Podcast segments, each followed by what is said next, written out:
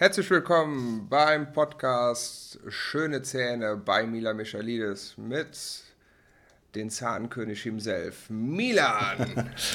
Hallo Freunde. also Zahnkönig, soweit bin ich noch nicht. Ich bin jetzt ein kleiner Zahnprinz. Also da ich dein Patient bin, darf ich sagen, du bist der absolute Top-Hero, dass ich so schöne, äh, so einen schönen Smile im Gesicht habe. Also von mir darfst du, ähm, oder ich darf dich wirklich als Zahnkönig mit voller Ehrfurcht ansprechen. Da werde ich gleich rot. Also oh. Das sehen die Zuhörer nicht, aber jetzt werde ich ganz rot. Ich bin ein ganz schüchterner Typ. so, wir haben heute ein total spannendes Thema, ja. hast du gesagt. Ähm, wir, haben ja, wir haben sehr viele Zuschriften bekommen ähm, auf deinem Insta-Account und die Leute fragen dich immer, Thema Angstpatient. So, und dann hast du gesagt, alles klar, das finde ich so spannend, das müssen wir im Podcast drüber talken und das machen wir jetzt. Thema Angstpatient was ist das überhaupt? Also das Thema Angstpatient, klar, wenn Leute sich schon damit auseinandergesetzt haben, die wissen das, aber was ist darunter zu verstehen? Ja, es ist ähm, das Thema Angstpatient in der Zahnheilkunde ist ein Riesenthema. Und bevor man jetzt riesig weit ausholt und die Leute zu Tode langweilt, ähm, will ich mich einfach auf, auf die wichtigen Fakten beschränken. Muss man ganz klar sagen, wir haben in Deutschland ungefähr 12 Millionen Angstpatienten. Und jetzt muss man überlegen, wir haben 80 Millionen Bundesbürger und davon sind 12 Millionen Menschen, die wirklich Angst und Panik haben vom Zahnarzt. Das ist schon eine krasse Nummer. Und ähm, das darf man auch nicht abtun, das ist keine Spinnerei, die Leute sind nicht blöd oder so, sondern das geht durch alle Ges Gesellschaftsschichten durch.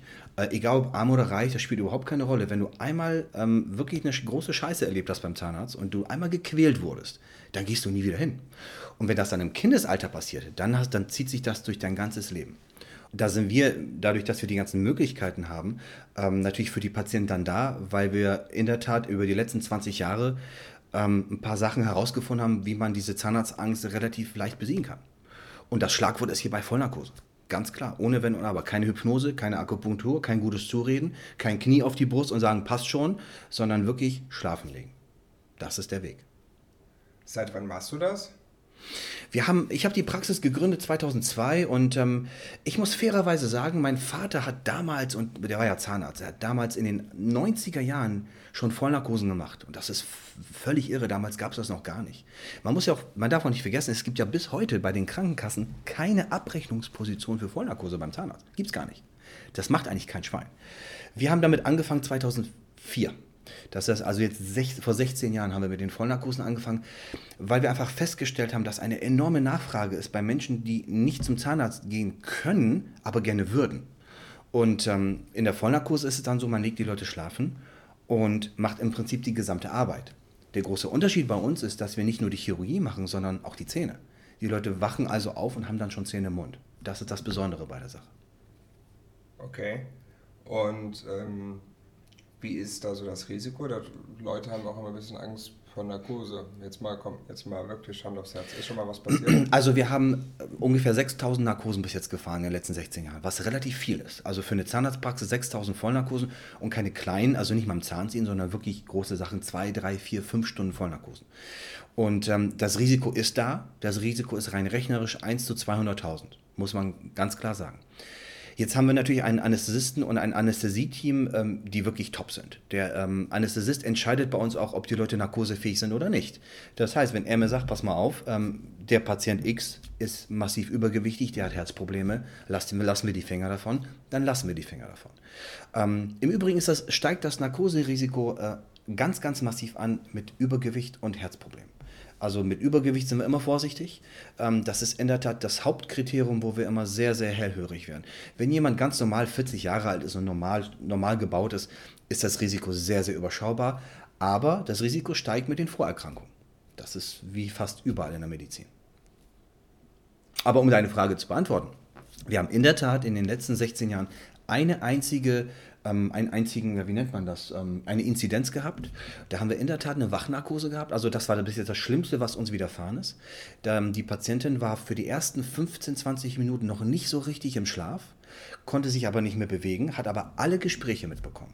Und ähm, Gott sei Dank haben wir da nur Abdrücke gemacht und nichts, was Schmerzen bereitet. Und dann hat das Anästhesieteam gemerkt, anhand der Monitore und der Überwachung, die wir natürlich haben, da haben die gemerkt, das stimmt was nicht. Und dann haben sie sie in die richtige Schlaftiefe bekommen. Und nach der Narkose konnte die Patientin wirklich die Gespräche wiedergeben, die wir hatten. Das war bis jetzt das Schlimmste, was wir hatten. Toi, toi, toi. Und ähm, Ich meine, so diese Vollnarkose und Thema Angstpatient ähm, sieht man ja nicht so, ist ja nicht so extrem geläufig. Jetzt mal so rein so von gesundheitspolitisch gesehen, würdest du empfehlen, dass man das irgendwie auch wirklich, dass das, sag ich jetzt mal, ja, wie soll ich mal, in Serie geht? Also, dass das irgendwie jeder anbieten soll? Oder, oder es wie stehst du dazu? Oder ist das wirklich schon eine Ausnahme, dass du sagst, okay, der Markt ist dafür so überschaubar und dass ich das anbiete, da reichen Anführungszeichen oder ein paar Leute, die sich darauf spezialisiert also, haben. Also es gibt ja mittlerweile in Deutschland ein paar Zentren, die, so wie wir, die das machen. Mhm. Ähm, da muss man auch wirklich fairerweise sagen, die Menschen, die zu uns kommen, die vertrauen uns ihr Leben an das ist nicht so, ich kaufe mal kurz eben ein bisschen Lego, sondern die vertrauen uns ihr Leben an. Das heißt, das ist ein wirklich, das ist das wertvollste Gut, was man hat. Und damit müssen wir sorgfältig umgehen. Und wir haben Aufwachräume, wir haben Anästhesieteam. Das gesamte Anästhesieteam, wenn du 112 rufst und da kommt so ein Rettungskram, das sind die Jungs, also jetzt bei uns in der Region, also das sind die Besten der Besten. Wenn du da stirbst, dann stirbst du überall, muss man fairerweise sagen.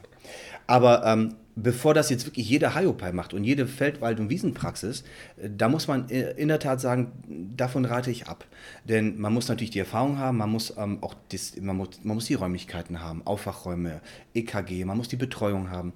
Das ist schon insgesamt ein Konzept, was man auch können muss. Wenn man das also irgendwo gelernt hat, super. Wenn man sich da jetzt neu reintraut, wäre ich ein bisschen vorsichtig. Denn ähm, da geht es nicht um, um Geld verdienen, da geht es wirklich darum, den Menschen zu helfen und vor allen Dingen auch mit dem Leben sorgfältig umzugehen, dass man natürlich die schützt, die Patienten. Denn die, die Vollnarkose ist ja, ähm, das ist ja ein Riesenthema. Vollnarkose kennt man ja aus dem Krankenhaus, Blinddarm, was auch immer. Ähm, beim Zahnarzt ist das aber komischerweise nicht wirklich angekommen. Vielleicht ist es auch gut so, und es gibt ja relativ wenig Komplikationen in der Zahnheilkunde in Deutschland bei Vollnarkosen. Gott sei Dank. Aber das liegt auch daran, dass es so Zentren wie wir sind, die das wirklich jede Woche machen, seit, seit 15, 16 Jahren. Und wir natürlich auch die Erfahrung haben und auch das Know-how. Okay.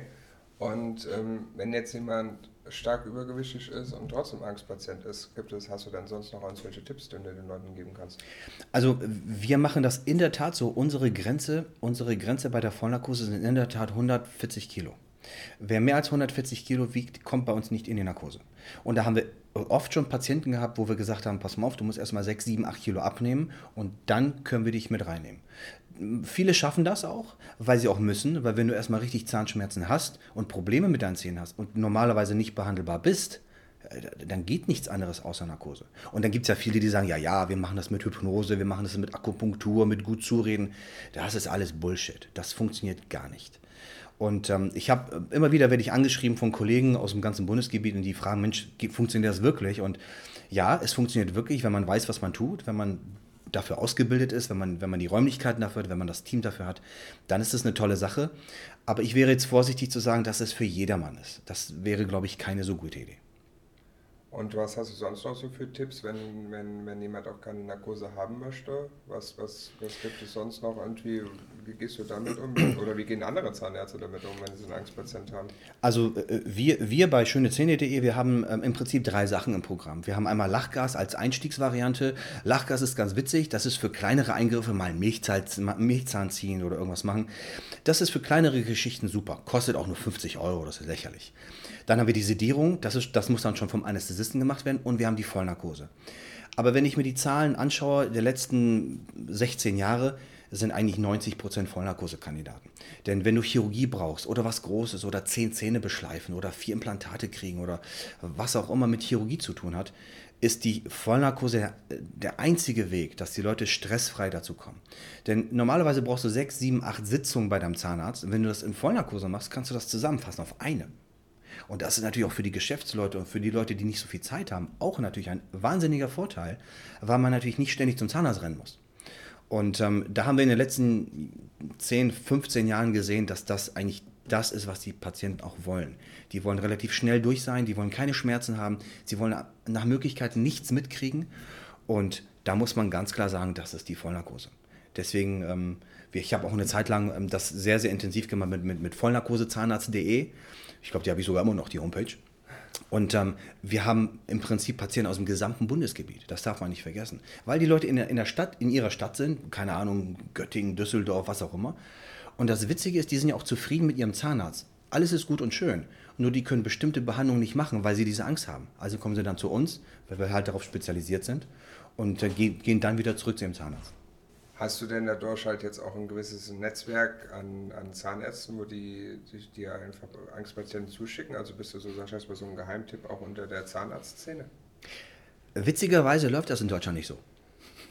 In Deutschland haben wir das ganz große Problem der, der, ähm, der Unkollegialität. Ähm, und gerade unter Zahnärzten, die würden sich, glaube ich, eher beide Hände abhacken, bevor sie irgendeinem anderen Zahnarzt irgendwie Patienten zuschieben. Wir haben in der Tat ein paar Zahnärzte, mit denen wir zusammenarbeiten, aber das kann ich an zwei Händen abzählen. Ähm, die meisten Zahnärzte, die keine Vollnarkose anbieten, die empfehlen das dem Patienten auch nicht. Die versuchen das damit gut zureden und es endet meistens in einer Katastrophe. Ich weiß es, weil ich höre ja die Geschichten von den Patienten, die dann letztens bei uns landen und uns dann ihre Odyssee erzählen, wo sie überall waren, was sie versucht haben. Ähm, letztens landen sie alle bei uns. Ähm, das Problem ist, dass in Deutschland das nicht so ist wie in Amerika. In Amerika, da hast du so Spezialisten, da überweist du den immer zum Spezialisten. Der Patient kriegt meistens die beste Behandlung in Deutschland versuchen die Zahnärzte alle selber zu machen. Und das ist scheiße. Das funktioniert nicht. Ich, ich kann nicht alles können. Ich bin ja auch nur spezialisiert. Ich mache Vollnarkose und ich mache diese schönen Zähne, also Vollkeramik. Aber ich mache zum Beispiel keine Wurzelkanalbehandlung. Ich mache zum Beispiel solche Sachen gar nicht. Ich mache keine Kieferorthopädie. Das macht meine Frau bei uns. Insofern haben wir schon unsere Spezialisierung und da profitiert dann letztendlich auch der Patient von, weil er natürlich die beste Behandlung bekommt. Gibt es denn nicht noch irgendwie eine Möglichkeit, dass die Krankenkasse das übernimmt, wenn man irgendwie so, sag jetzt mal, also wenn man so richtig, richtig irgendwie psychische Probleme hat, aber eine Zahnarztbehandlung wirklich total wichtig ist? Wir haben ähm, das ganz große Problem in Deutschland, dass die Krankenkassen die Vollnarkose eigentlich gar nicht bezahlen. Es gibt einige Ausnahmen und die Ausnahmen sind zum Beispiel, wenn wir nur mal einen Zahn ziehen und der Patient vielleicht nur für 10, 15 Minuten kurz schlafen gelegt wird, dann kann der Anästhesist das machen. Wenn die Patienten ein Schreiben mitbringen vom, vom Psychologen oder Psychiater, dann können wir manchmal auch die Narkose machen, aber das ist sehr, sehr schwierig, denn man findet keinen Anästhesisten, der das abrechnet. Weil es gibt eine Pauschale für 76 Euro und ähm, ich meine, für 76 Euro kriegst du vielleicht eine Vollnarkose in Bangladesch, aber nicht in Deutschland. Das heißt, es geht um dein Leben und selbst wenn du einen Schlüsseldienst holst, der Schlüsseldienst kostet dich 400 Euro und es geht um deine scheiß Haustür. Hier geht es um dein Leben und da soll jemand für 76 Euro deine Vollnarkose fahren? Ja, das stimmt irgendwas nicht. Deswegen ist das ein ganz, ganz blödes Thema, weil es in Deutschland eigentlich nicht bezahlt wird. Und da werden die Patienten eher belogen, weil die Krankenkassen sagen, ja, ja, wir zahlen das, aber es stimmt nicht. Man findet einfach keinen Anästhesisten, der für diesen Hungerlohn arbeitet. Weil allein die Medikamente kosten schon 40 Euro. Das ist, fährt dann eine Narkose für 30 Euro. Das macht keinen Sinn. Spannend. Ja, also ich könnte noch 20 Stunden weiter erzählen über Vollnarkose. Ähm, Angstpatienten gibt es ja eine Menge. Vielleicht machen wir noch mal einen zweiten Teil später mal im späteren Podcast. Jetzt habe ich ganz viele Fragen gestellt. Was willst du dann noch zum Thema Angstpatienten sagen? Was habe ich vergessen vielleicht? Ähm, die Erfahrung der letzten 20 Jahre zeigt eigentlich, dass man es als Patient tun muss. Wenn man ein Problem hat und wir haben das, wir haben diese Patienten, die schieben 10, 15, 20, 25 Jahre schieben die dieses Problem vor sich her. Man muss anrufen. Und wenn man das selber nicht kann, dann soll ein Angehöriger anrufen. Die Ehefrau, Bruder, Schwester. Man selber schafft es nicht. Und es ist auch immer sinnvoll, dass man jemanden als Begleitung mitnimmt für den ersten Termin, dass man einfach diese Angst nicht so, dass man einfach jemanden hat. Und das ist mein Tipp. Lasst jemanden anderen anrufen, macht einen Termin, geht da mit jemandem hin, dem ihr vertraut und lasst euch erstmal in Ruhe beraten. Das ist aber wichtig machen. Nicht einfach auf die lange Bank schieben, weil das endet immer in einer Katastrophe. Das war das Wort, nicht des Sonntags, sondern das, das Wort für ein Perfect Smile bei dem Podcast Schöne Zähne bei Mila Michalidis. Und wie immer, wenn Leute Fragen haben, wo sollen sie dich fragen? Ich mache gerne Online-Beratung auf Instagram unter einfach nur Mila Michalidis eingeben und sonst gerne auch bei uns auf der Homepage schauen, schönezähne.de.